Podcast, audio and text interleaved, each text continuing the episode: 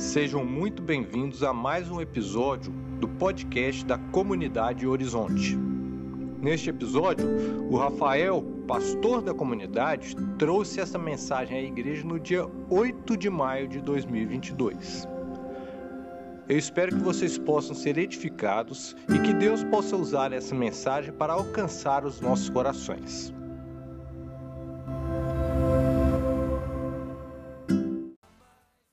Tá bom ouvir o Guilherme de Andrade, né? É, eu poderia ouvir mais uns minutos também, mas vocês iam ficar ansiosos para saber se tem pregação ou não, né? Olha só, você já teve algum sonho esquisito? De noite, está dormindo, não um sonho de propósito de vida, alguma coisa que você quer fazer, mas um sonho esquisito. Você vê uma coisa que não entende, você fala, não, não é possível, né? Você acorda e você fala, ou você fica com muita vontade de voltar a dormir para tentar sonhar de novo, ou você não quer dormir mais, vai tomar um café e tudo mais. Eu, eu tive um sonho muito esquisito no início dessa semana, perdão, no final da semana passada, eu sonhei que eu era um hobbit. É, do, aquele, do universo do Tolkien, né? Hobbit é um ser baixinho, né? Gordinho, do pé peludo. Eu vim de chinelo para vocês verem que eu não sou um hobbit mesmo, tá bom? Mas assim, eu sonhei que eu era um hobbit, que eu tinha uma grande jornada e eu estava indo embora, com uma trouxinha nas costas, indo embora. Larguei minha família, larguei meus filhos e eu estava subindo um morrinho assim e de repente eu escorreguei, comecei a escorregar no morro e acordei. E eu pensei, ainda bem que eu não sou místico, porque imagina dar um significado para uma loucura dessa, né? Mas teve um camarada na Bíblia que teve um sonho muito, muito mais louco do que se ele fosse um hobbit. Tá? Ele teve vários sonhos, e nós vamos falar sobre especificamente o quinto sonho dele hoje, que foi Zacarias. Ele teve uma mistura de sonhos com cavaleiros que andavam por toda a terra. Ele sonhou com uma mulher que estava dentro de um cesto e outras mulheres carregavam ela com asas de cegonha. E ele sonhou também, dentre outros, com um candelabro com sete lâmpadas com sete tubinhos que levavam é, combustível para essas lâmpadas e duas oliveiras do lado, que é o, o sonho que nós vamos, com a graça de Deus que já interpretou para a gente, conversar sobre ele hoje. O nosso texto está em Zacarias, capítulo 4, do versículo 1 ao versículo 10. Você que está com o celular, eu vou ler na NVT, tá bom? Nova versão transformadora da editora Mundo Cristão. NVT diz assim: Zacarias está depois de Ageu e antes de Malaquias. Ajudou, né? É o penúltimo livro do Antigo Testamento. Então, o anjo que falava comigo, ele está contando do sonho, tá bom? Ele está contando do momento. Então, o anjo que falava comigo voltou e me despertou, como se eu tivesse estado dormindo. O que você vê agora? Ele perguntou. Respondi: Vejo um candelabro de ouro maciço com uma vasilha de azeite em cima. Ao redor da vasilha há sete lâmpadas e cada lâmpada tem sete tubos com pavios. Vejo também duas oliveiras, uma de cada lado da vasilha. Então perguntei ao anjo: Que é isto, meu senhor? Você não sabe? perguntou o anjo. Não, meu senhor, respondi. Então ele me disse: Assim diz o Senhor a Zorobabel: Não por força nem poder, mas pelo meu espírito, diz o Senhor dos exércitos. Nada será obstáculo para Zorobabel, nem mesmo uma grande montanha. Diante dele, ela se tornará uma planície, e, quando Zorobabel colocar em lugar a última pedra do templo, o povo gritará: é pela graça, é pela graça. Depois, recebi outra mensagem do Senhor. Zorobabel lançou os alicerces desse templo e ele o completará. Então vocês saberão que o Senhor dos exércitos me enviou. Não desprezem os começos humildes, pois o Senhor se alegra ao ver a obra começar, ao ver o prumo na mão de Zorobabel. Gente, isso não é só uma mensagem gospel com nomes difíceis do Antigo Testamento. Pode ficar tranquilo. Zacarias, ele nesse momento, ele estava exercendo um papel junto com outro profeta chamado Agil, de encorajar as pessoas. Principalmente os líderes, que nesse caso aqui eram Zorobabel e Josué. A ideia de toda essa todo esse livro de Zacarias é encorajar a comunidade dos judeus que havia acabado de sair da Babilônia. Encorajar a eles a serem lembrados que Deus tinha uma aliança com eles e que ele reestabeleceria a sua relação e o seu governo com aquelas pessoas. Então, o que ele está escrevendo aqui, esses sonhos e todos os outros, que depois você pode ler e descobrir, tem o objetivo de encorajar as pessoas que acabaram de sair de uma escravidão e estavam em direção à sua terra natal sobre as promessas de Deus, sobre aquilo que Deus queria fazer com elas. E a visão desse castiçal, especificamente desse candelabro com essas velas e esses tubos e, e pavios e oliveiras, a ideia disso é mostrar para eles o seguinte: a reconstrução efetiva do templo, da vida religiosa e, por conseguinte, da comunidade deles, não aconteceria especificamente por causa dos recursos humanos e materiais que eles tinham, mas da dependência completa ao Espírito de Deus. Que história é essa de serem cativos e serem presos? Né? O povo judeu, os hebreus, especificamente falando aqui os hebreus, eles sofreram muitas incursões de outros povos. E os babilônios são um desses. Isso aqui aconteceu na época em que a Babilônia, que hoje seria ali a região do Iraque, ela cresceu muito como cidade, cresceu muito como, como poder, poder político, poder militar, e ela começou a dominar os povos ao redor. Ela começou a aumentar. A gente já conhece essa história, gente. É a, a sede de poder, né? Vamos aumentar. Quem já brincou de war sabe o que, que eu estou falando. Eles começaram a aumentar o poder deles na região. E Israel, o povo hebreu, sofreram na mão deles. Eles foram levados, todo o povo, para a Babilônia, sob o governo de Nabucodonosor II. A gente tem a história desse período lá no livro de Daniel, Ezequiel, Jeremias, Esdras também, que é um livro que está antes de Neemias. Esdras conta até o nome das pessoas que voltaram depois do exílio. É muito interessante. Mas ele pegou esse pessoal e levou para a Babilônia e começou um, um certo tipo de lavagem intelectual, política, religiosa nessas pessoas. Tá? Ele começou a enfiar a cultura deles naquele povo, e um dos princípios desse império, do Império Babilônico, do Nabucodonosor, era o seguinte: a nossa cultura e a nossa religião agora é o que vale. Então era um momento de muito sofrimento, porque eles não tinham liberdade para ser quem eles eram, mesmo no ambiente de escravidão. Mesmo lá, trazendo para a nossa realidade, lá no fundo né, da, da masmorra, eles não poderiam ser quem eles eram, eles estavam debaixo desse jugo. E a região da Palestina era chamada aí a, a Terra Prometida, né? que Deus tinha dito a esse povo que eles teriam paz e tranquilidade para morar ali. Então imagina a cabeça desse pessoal com uma promessa de Deus lá atrás, quando eles eram escravos também no Egito. Deus deu uma promessa para eles, né? Ó, agora eu vou levar vocês para lá, tá bom? Lembra da terra prometida? De Abraão, de Isaac? Então, agora nós vamos para lá. Chegou a hora, agora vai, a coisa vai, vai fluir. E eles são escravos em vários momentos.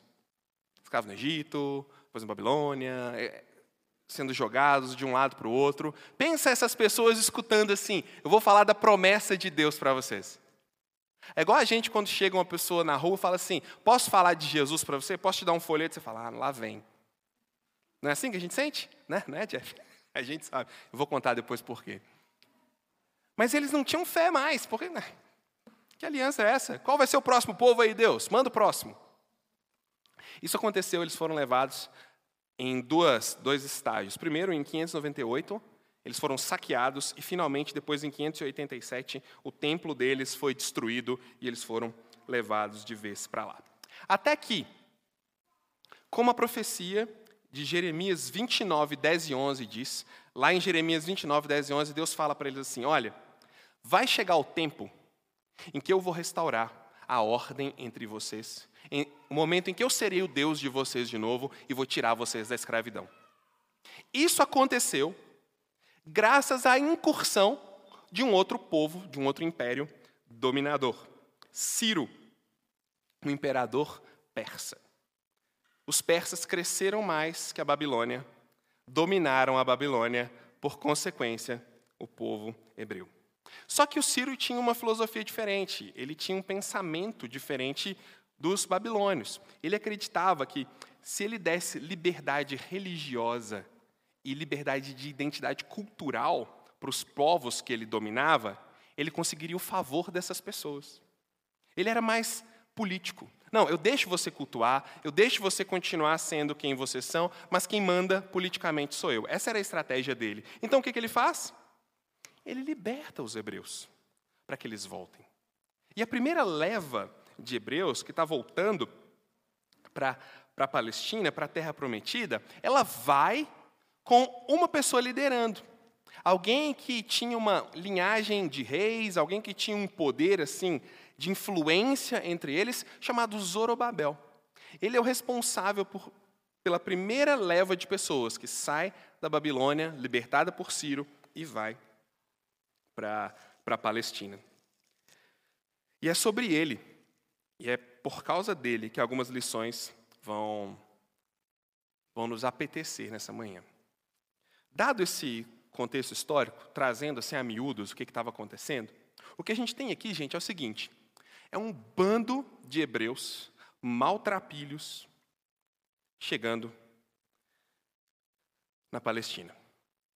É um pessoal que acabou de ser liberto da escravidão, que acabou de ser solto e de repente está chegando lá. E à medida que eles vão chegando perto, né, talvez estava vivo na cabeça deles assim, a terra prometida, nossa, que tem é, prosperidade, que tem comida, que tem leveza, que tem o culto a Deus, e aí eles chegam. Sabe o que eles encontram? Escombros. Escombros daquilo que um dia era o local onde eles cultuavam a Deus. Tudo saqueado, tudo destruído no chão. Provavelmente eles se sentiram bem desmoralizados e desanimados. Se você estava no dia da igreja, você vai se lembrar da menção que eu fiz no Salmo 126. O Salmo 126 está falando disso. Quando o Senhor restaurou a nossa sorte, quando as portas se abriram, nós saímos correndo como quem sonha. E as nações diziam: Deus fez grande coisa por eles. Olha, usou o imperador persa. Mas quando a gente chegou lá, ah, Deus restaura a nossa sorte, porque a sensação que a gente tem é que está semeando e chorando que esse negócio não vai dar certo. Do mesmo jeito que você, que você, Deus, faz aquele deserto do Negueb ter água, restaura a nossa sorte, porque aqui está tudo em ruínas. Eles não tinham mais a identidade religiosa ou o símbolo da identidade religiosa deles. Eles precisavam recomeçar. E a analogia não é perfeita, claro, como quase todas as analogias, mas agora, com o nosso retorno como comunidade, 100% das nossas atividades, nós voltamos a perceber algumas dificuldades, dificuldades de sempre, mas que ainda estão aqui. Agora, sem a ameaça iminente da pandemia, sem aquele clima de sobrevivência e de sufoco que nós passamos, e você sabe muito bem Clima esse que nós não podemos minimizar os seus efeitos sobre quem somos agora. Agora nós podemos olhar para o lado de um jeito um pouco diferente. É um pouco diferente porque agora a gente começa a perceber que situações que a gente achou que não existiam mais ainda estão lá. É bem diferente desse pessoal que chegou em Jerusalém depois de ficar escravos na Babilônia. Mas diferente por quê? porque eles só encontraram ruínas. O que eles tinham estava destruído. O que eles tinham não estava mais lá. Graças a Deus essa não é a nossa situação, porque os nossos pilares, eles ainda estão aqui. A nossa identidade, ela não morreu. O que nós somos ainda é o que nós somos. Mas nós talvez precisamos ser relembrados ou reforçados sobre isso. porque o nosso foco estava muito, muito na nossa sobrevivência, na nossa liberdade. E de repente a gente tem que olhar para o lado e encarar algumas coisas que sempre estiveram ali, mas que agora elas vão voltar a ser percebidas. Os judeus da época de Zacarias, eles reconstruíram o templo e, no meio de dores, de sacrifícios e dificuldades, eles voltaram com a vida. O spoiler da história é: eles conseguiram reconstruir, tá? Deu certo, eles reconstruíram o templo. Depois de um tempo foi destruído de novo. Ah, mas a Bíblia diz que vai ser construído novamente um dia.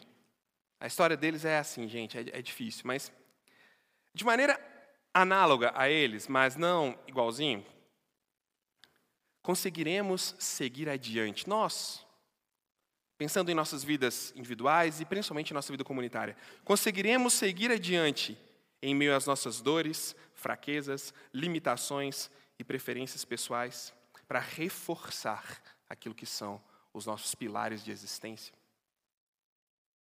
Não existe um momento melhor para a gente fazer essa pergunta. Nós vamos conseguir seguir adiante. Nós vamos conseguir celebrar o que já somos. Nós vamos conseguir trazer de volta os pilares que sempre nos identificaram. Nós vamos conseguir ser aquilo que a gente é, mesmo depois de um momento tão complicado e tão difícil. Pois é, uma boa pergunta, né? Acho que vale a pena a gente pensar nisso. Se fosse só essa pergunta para domingo que vem, já estava bom, né? né, pessoal? Mas, ao conversar com muitos amigos, pastores, e eu tenho muito, muito networking com vários pastores, o que eu ouço deles, e eu fui bem intencional em perguntar, é: e como é que estão as coisas aí com vocês? O que você está sentindo nas pessoas, as barreiras, as dificuldades e, e tudo mais? Todos eles relatam momentos difíceis, momentos muito complicados, principalmente em relação a identidades abaladas, dúvidas, desalinhamento e desconfiança em relação ao futuro. Uau! Parece até a gente. Identidades abaladas. Quem nós somos? Dúvidas? E agora? O que a gente vai fazer? Desalinhamento, desconfiança. Nossa, mas eu não sei se a gente ainda é o que a gente era, eu não sei se a gente vai continuar sendo, eu não sei o que está acontecendo. Gente, deixa eu falar para vocês, de verdade de uma maneira muito pastoral, nós não somos os únicos, tá? Tá tudo bem a gente se sentir assim. Não é um problema nosso, não é uma coisa que está acontecendo só com a gente. Tá todo mundo, de alguma maneira, sendo impactado por esse tempo de desalinhamento. Mas assim como a visão de Zacarias tinha algo para eles, eu acho que ela tem algo para nós também. Tem algo para a gente começar os nossos passos nessa nossa trajetória de ser quem a gente é plenamente. Isso é muito legal. A gente não precisa reinventar quem a gente é, a gente não precisa se criar, a gente já é alguma coisa. A gente só precisa ser o que nós somos. A primeira coisa que nós percebemos na visão é um candelabro de ouro maciço. Todo mundo sabe que é um candelabro, né? É um negócio de colocar vela para iluminar. No, nosso, no caso deles aqui, tinha um pavio que ficava molhado no azeite e esse pavio ia queimando. Tá? Eram sete. Para eles era muito fácil entender isso. Algumas coisas que, que a gente lê não fazem um sentido muito assim claro, porque não tem a ver com a nossa cultura, entendeu? Mas para eles fazia muito sentido. Ah, tem um candelabro. Era muito fácil entender que um candelabro de ouro era um símbolo de pureza. Era fácil para eles, tá? Depois, se você quiser, a gente pode, eu posso explicar por quê. Mas eu só vou te mostrar como eles pensavam para a gente ir direto no que nos toca, na nossa aplicação. Para eles era claro. Um candelabro, ah, pureza. De ouro, ouro é puro. Mas nesse caso tinha alguma coisa além da pureza do metal. Não era só um pedaço de ouro em forma de candelabro. Eles estavam emitindo luz. A pureza do candelabro de ouro e a luz era um símbolo de Deus. Deus Pai, da presença de Deus.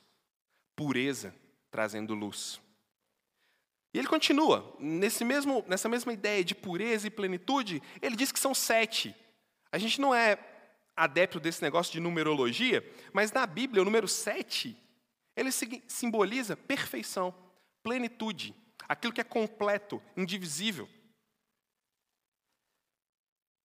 E o que esse modelo significava para a cabeça de alguém que via isso lá? Significava o seguinte: revelava a presença de Deus e o agir criativo de Deus do seu espírito. Por quê? Porque tem o azeite, e o azeite para eles era a presença do espírito de Deus. Então eles têm ali na visão um candelabro com um foguinho, oliveiras alimentando a fonte do azeite num número pleno existindo, emanando, emitindo energia. Quando ele olhava aquilo, para ele era fácil de entender: uau, Deus está presente em toda a sua plenitude, em toda a sua criatividade, em movimento no nosso meio. Para a gente é uma loucura, né? Parece que eu estou tirando isso do cotovelo, mas para eles era muito claro. O que isso tem a ver com a gente, né? O que a presença perfeita, criativa e plena em atuação mostra para a gente e mostrava para eles numa situação tão complicada? O que a gente aprende com isso? Pensa, chegando num lugar destruído, sendo responsável por recomeçar todas as coisas, ele recebe uma visão. Uma visão que simboliza a presença plena, criativa, completa, pura e em movimento da presença de Deus. O que a gente aprende com isso?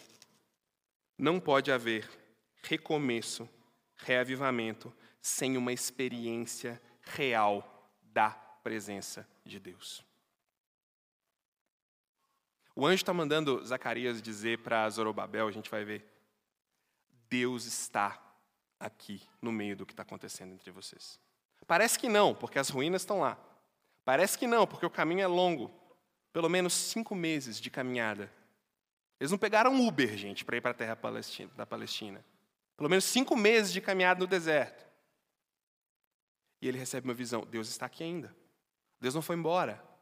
Essa dificuldade não apaga a lâmpada de Deus. O que a gente aprende com isso?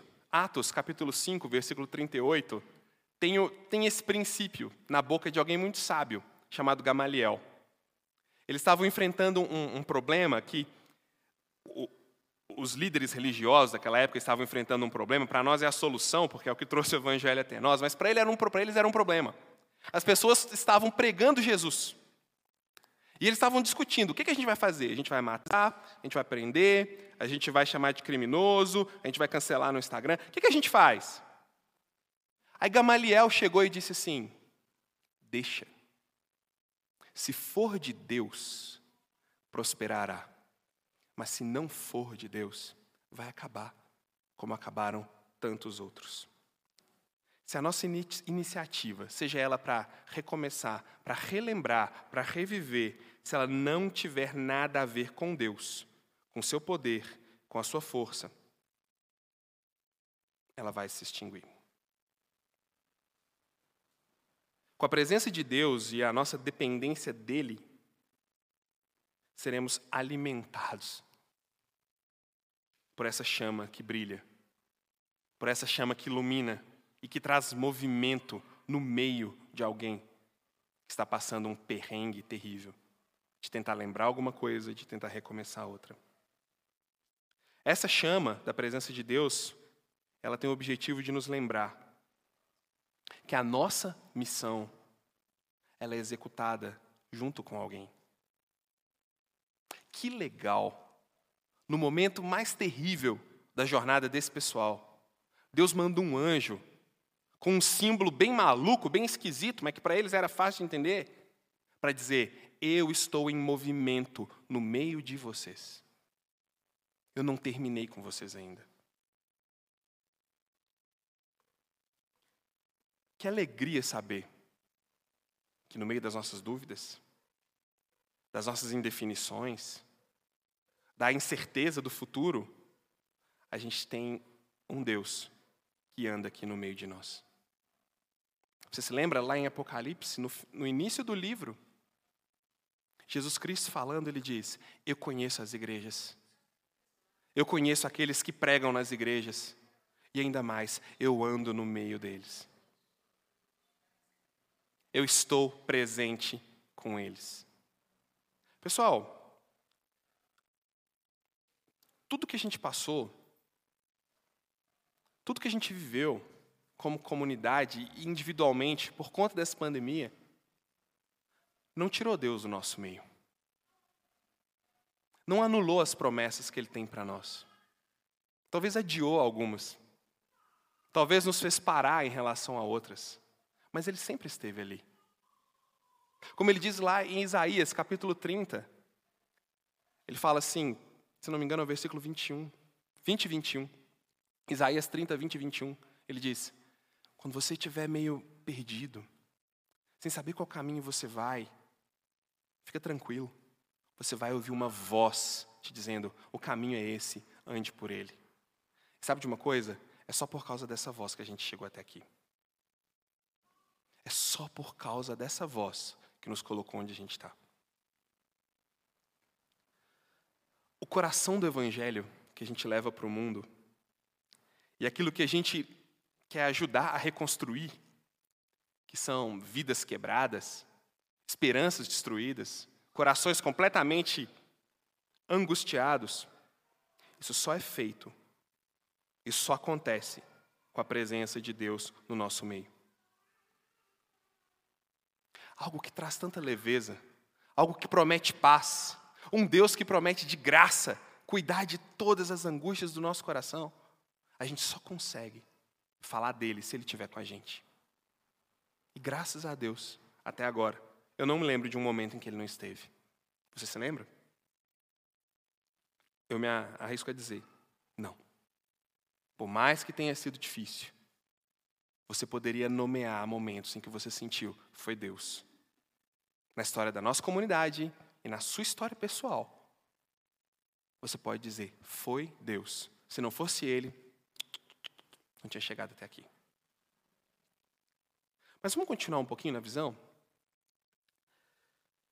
Vamos voltar para ela, porque a gente, pensando coisas profundas assim, é, é difícil, né? É, é apertado. Pelo menos para mim, é muito, muito, é muito difícil pensar sobre tudo isso. É, eu sinto uma faca no meu peito enquanto eu estou falando isso. É, é difícil falar sobre esse momento que a gente viveu. Falta o ar, literalmente. Mas depois que ele mostra, ó, Deus está presente no meio do seu povo. Deus está aqui. Ó, tem, veja, Ele está presente se movendo de forma dinâmica entre vocês. A resposta do profeta é esquisita demais. Porque era, era claro que eles entendiam. Eu estou falando isso aqui várias vezes. Era óbvio que eles iam entender que um candelabro, Deus, movimento, espírito, azeite, isso aí tá, era tranquilo. O anjo fala, beleza, está comigo? Zacarias fala, oh, não entendi nada. Não, não, não fez sentido, não tô pegando, não peguei a ideia, não peguei a piada. O anjo fala com ele o seguinte: então cumpre o seu papel, porque você é um profeta, você vai ter que ir lá dar a mensagem para quem ela é. E aí o, o anjo muda um pouco a, a, dinâmica. Fala, você não sabe? Não, não, não, não, não sei a menor ideia. Então é o seguinte. Então, Zacarias diz, ele me disse, assim diz o Senhor a Zorobabel, não era para ele, não era para Zacarias.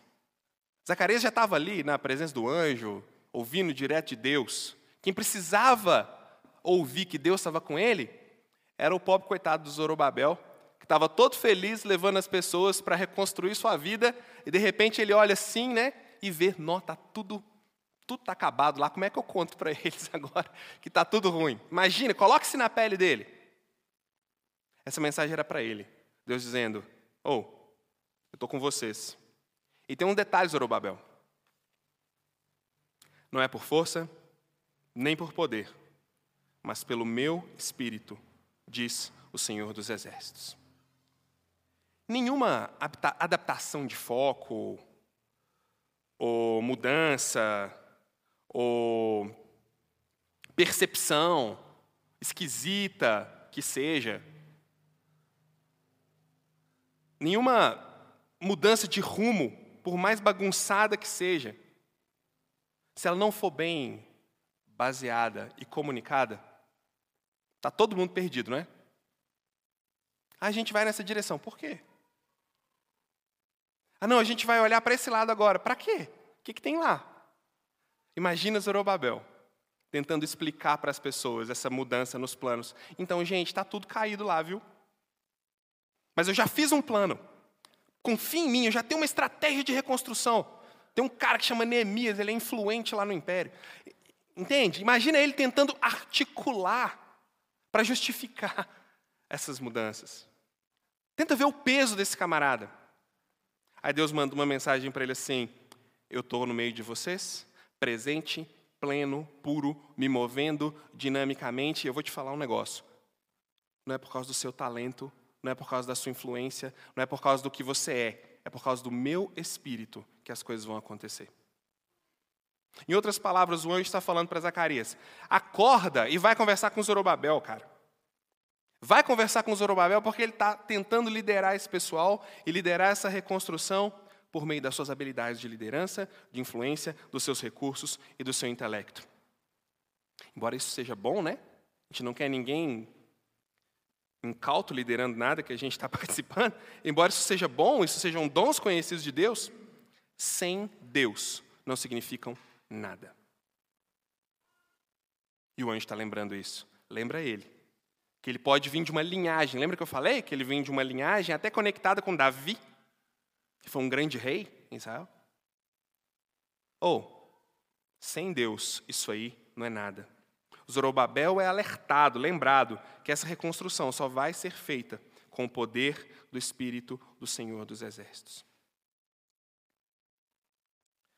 O que, que essa exortação para ele tem de importante para nós? Eu diria,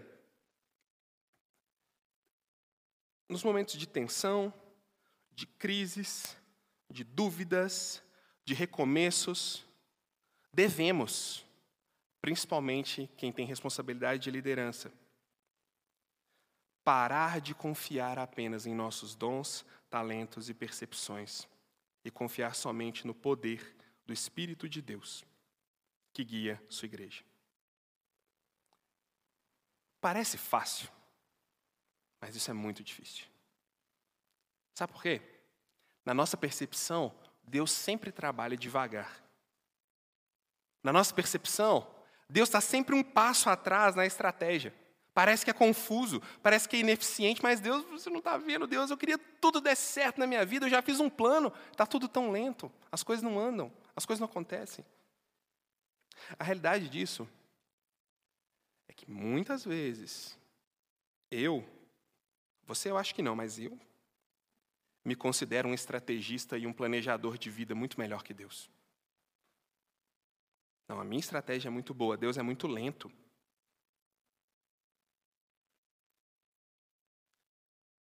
Qualquer estratégia, plano, adaptação ou lembrança construída no ombro de homens vai falhar. Até a nossa estratégia pessoal de vida se nós não tivermos a presença de Deus, a gente vai sentir que está sempre batendo com a cara no muro. Você já sentiu isso? Nos seus projetos básicos de vida, de planejamento. Ah, mas Deus não me ajuda. Ah, mas você não considerou Ele em nenhum momento para planejar? Eu acredito que nesse ponto, quando a gente olha para Ele, a gente para eles e vê Deus dizendo, oh, é pelo meu poder, não é sobre a sua força, não é sobre o que você é, não é sobre como você é bom. Aqui é o ponto que nós precisamos ser lembrados de uma coisa, em relação a quem somos. E eu falo muito abertamente para nós. Pense isso na sua vida pessoal, mas principalmente na vida da nossa comunidade. Nós não estamos reconstruindo algo que se perdeu e nem construindo algo do zero. A nossa situação é bem diferente desse pessoal que estava chegando lá, na tal terra prometida. Nós não estamos reconstruindo algo que se perdeu, muito menos construindo algo do zero, mas nós estamos tentando lembrar e colocar no devido lugar algo que já está bem claro e firmado na nossa identidade. Quinta-feira, pensando sobre a presença de Deus, né? Exemplo, a gente tinha uma, Jeff e eu tínhamos uma reunião para tratar disso. E a gente escolheu um lugar, uma livraria para a gente encontrar, porque a gente conversava, resolvia as coisas e depois ia dar uma olhadinha nos livros lá. E a gente está ali conversando, não, porque nós precisamos lembrar isso, a estratégia disso, e não é legal esse ponto, e uma visão muito bacana e tudo mais. De repente, gente, do nada, chegou um cara do nosso lado e falou assim: Eu posso orar por vocês? Gente achou super estranho, super constrangido. A gente fica naquele momento em que você quer falar não, porque você não quer que ele te atrapalhe, né? Ou só porque a gente é pastor, a gente vai falar sim para tudo, né? A gente fica, não, mas ao mesmo tempo você fala, eu sou pastor, eu não quero rejeitar uma oração, né? E como é que fica? Não, ora aí, ora aí. Aí o cara sentou, aí a gente falou, não, a gente é pastor de uma igreja, a gente está até conversando sobre a igreja e tal. O cara sentou e falou assim, então eu quero falar para vocês que o cabeça é Deus, não depende de vocês.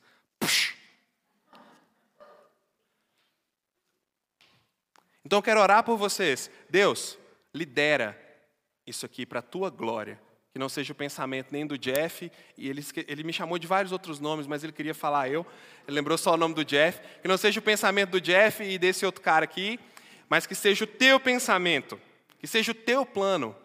E foi muito legal. Foi muito bacana ouvir isso, apesar de que ele queria vender o livro dele lá dentro da livraria, mas Deus usou ele para falar com a gente de que se Deus não estiver encabeçando, se Deus não estiver ali. Se o espírito dele não tiver dando o poder, o vigor, o que, que a gente é, pessoal? Gente, mal, mal eu consigo emagrecer. Isso diz a, tem respeito à minha vida, é uma luta. Quem sou eu para planejar alguma coisa para uma instituição gigantesca? Se Deus não estiver aqui, a gente não é nada.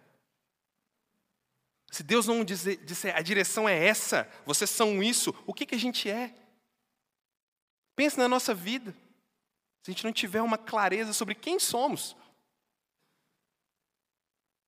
para onde a gente vai? Olha, quando eu digo sermos relembrados do que a gente é, da nossa identidade, eu estava tentando colocar isso nas, nas, minhas, nas minhas palavras, né? E, e tentar achar algo que sirva de lembrança para nós do que somos, do que temos sido e do que ainda queremos ser.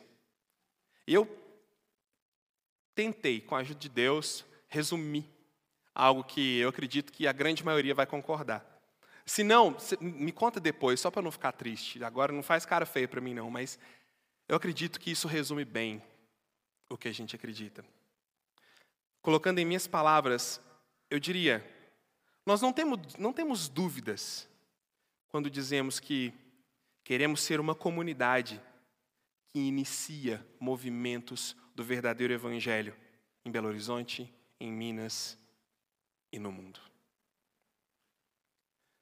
Quando eu penso sobre o que, o que somos, nas minhas palavras, eu diria: nós não temos dúvidas de que está no nosso DNA que queremos ser uma base acolhedora e estratégica para o ministério do campus e dos nossos irmãos missionários.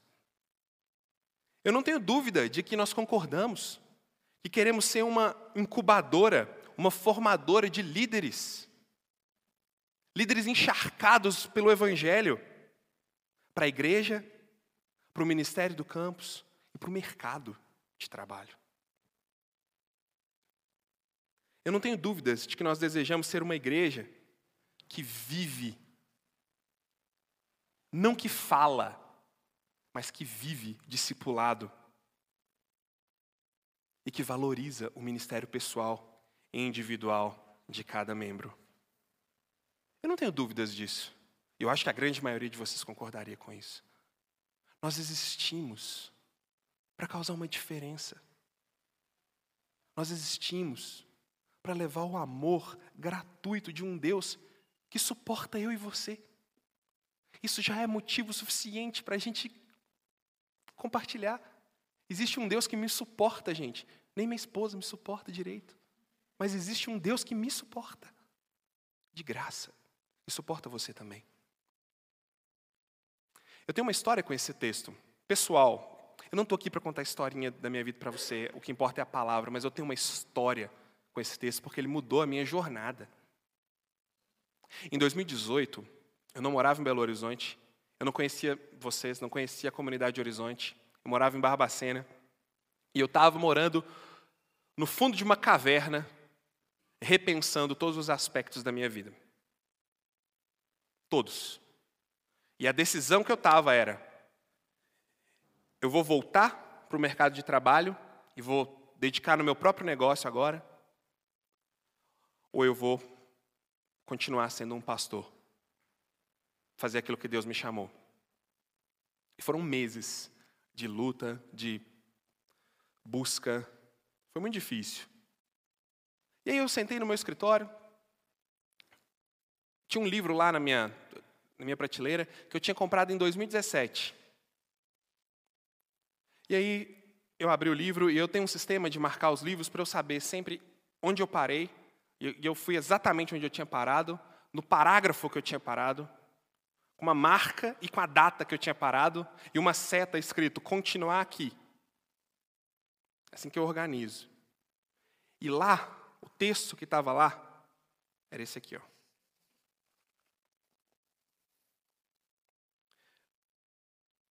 Parado nessa, nessa parte. Não por força, nem poder, mas pelo meu espírito, diz o Senhor dos exércitos. E aí o autor colocava três pontinhos e pulava. Zorobabel lançou os alicerces desse templo e ele o completará. Então vocês saberão que o Senhor dos exércitos me enviou.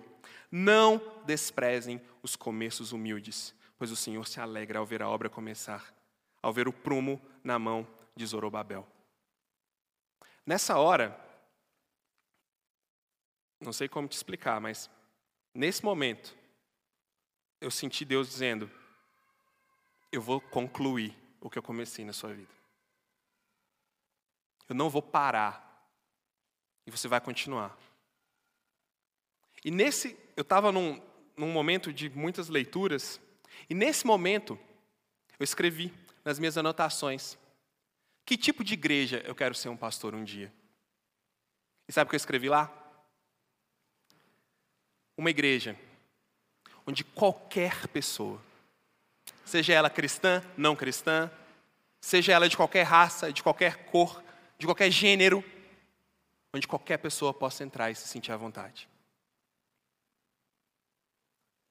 Segundo, uma igreja que não seja gospel, que não tenha cara de igreja. E terceiro, uma igreja que alcance e pastoreie os universitários. Eu não conhecia vocês. Não sabia nem que existia o um ministério. Mas eu sabia que era isso que eu queria fazer. Pelo resto do meu ministério, pelo resto do meu chamado pastoral. Naquele momento, Deus me lembrou que nada podia ser feito sem Ele. Naquele momento, Deus me trouxe de volta. E naquele momento, Deus me apresentou a CH, mesmo sem eu saber. Porque Deus disse que eu queria ser pastor numa igreja, que somos nós. Qualquer um entra e fica à vontade. Graças a Deus, uma igreja que não é gospel. E uma igreja que valoriza o pastoreio de universitários. Eu não tenho dúvida que isso foi a mão de Deus unindo as nossas histórias. E agora a gente está em um pequeno recomeço. Não é? Passou a pandemia, vamos voltar a pensar sobre coisas importantes, sobre nossa visão, sobre quem somos, vamos definir rumos muito importantes. E eu faço minhas as palavras do, do anjo aqui. Não desprezem os pequenos começos. Sabe por quê? Eu acredito que a gente só está começando. Nós temos momentos incríveis na nossa história. Que a gente chorou junto aqui há duas semanas atrás, quando a gente orou pelo ministério. Pensa o que ainda vai acontecer. Pensa o que ainda está por vir. E sabe o que é mais legal? Que o anjo fala para Zorobabel: Zorobabel, diante de você uma montanha vai ficar plana. Imagina ouvir isso? Zorobabel podia dizer: É Deus, eu sou escolhido de Deus. Aí depois o anjo fala assim: não deixa sua bolinha encher, não, cara, porque no final eles vão gritar, não é seu nome, não. eles vão gritar: é pela graça. Uau! É pela graça. Nós estamos aqui hoje por quê? Porque a gente é bom? Não. A gente vive a vida e as coisas legais acontecem com a gente porque a gente é muito, muito chique, muito merecedor de coisas boas? Não. Tem um Deus oferecendo para nós recomeço de graça, oportunidades novas, porque a gente merece? Não. A gente tem uma história linda, a gente tem um futuro brilhante, a gente tem um presente que nós precisamos abraçar e valorizar, mas a única coisa que a gente pode gritar e dizer é pela graça.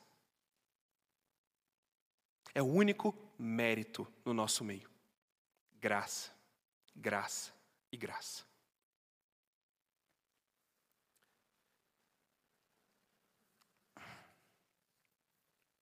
Eu queria muito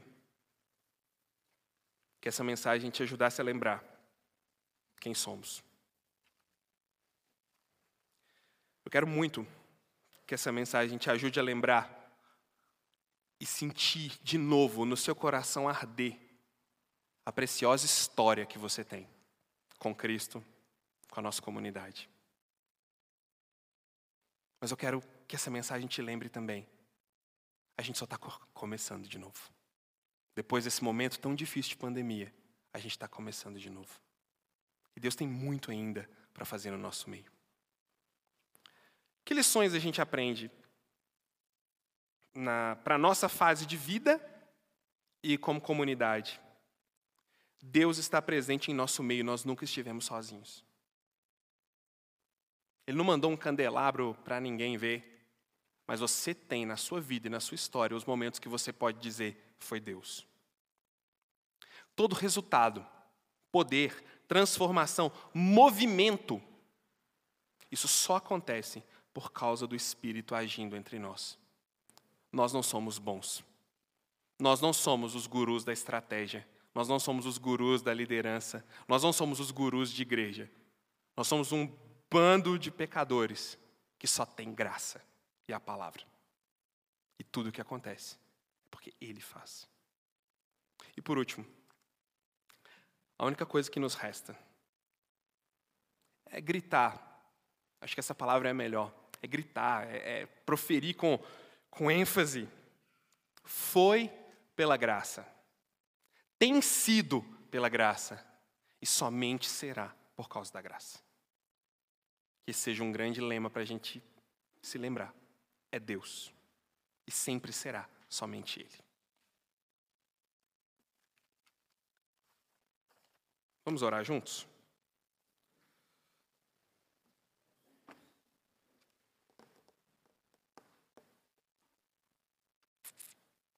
Ó Deus, nós confiamos no Teu plano, nós confiamos na Tua estratégia, nós confiamos em como o Senhor direciona. Nós só podemos dizer: é graça, é graça e graça na nossa vida. Que essa graça transborde, que essa graça seja vista, que pessoas experimentem recomeço no nosso meio. Pessoas possam ver que existe esperança, que aquela, aquele ranço de igrejas evangélicas que desgastam a nossa fé e a nossa identidade, que pessoas possam ver que existe relacionamento com Deus além disso, junto com a gente. Nós não queremos desprezar os pequenos começos. Nós não queremos desprezar o que o Senhor está fazendo no nosso meio, nesse momento. Nós confiamos no Senhor. A igreja é tua e o Senhor a ama muito mais que qualquer um de nós. Então, nos ajuda, ó Deus, a ser quem somos para a tua glória. Em nome de Jesus.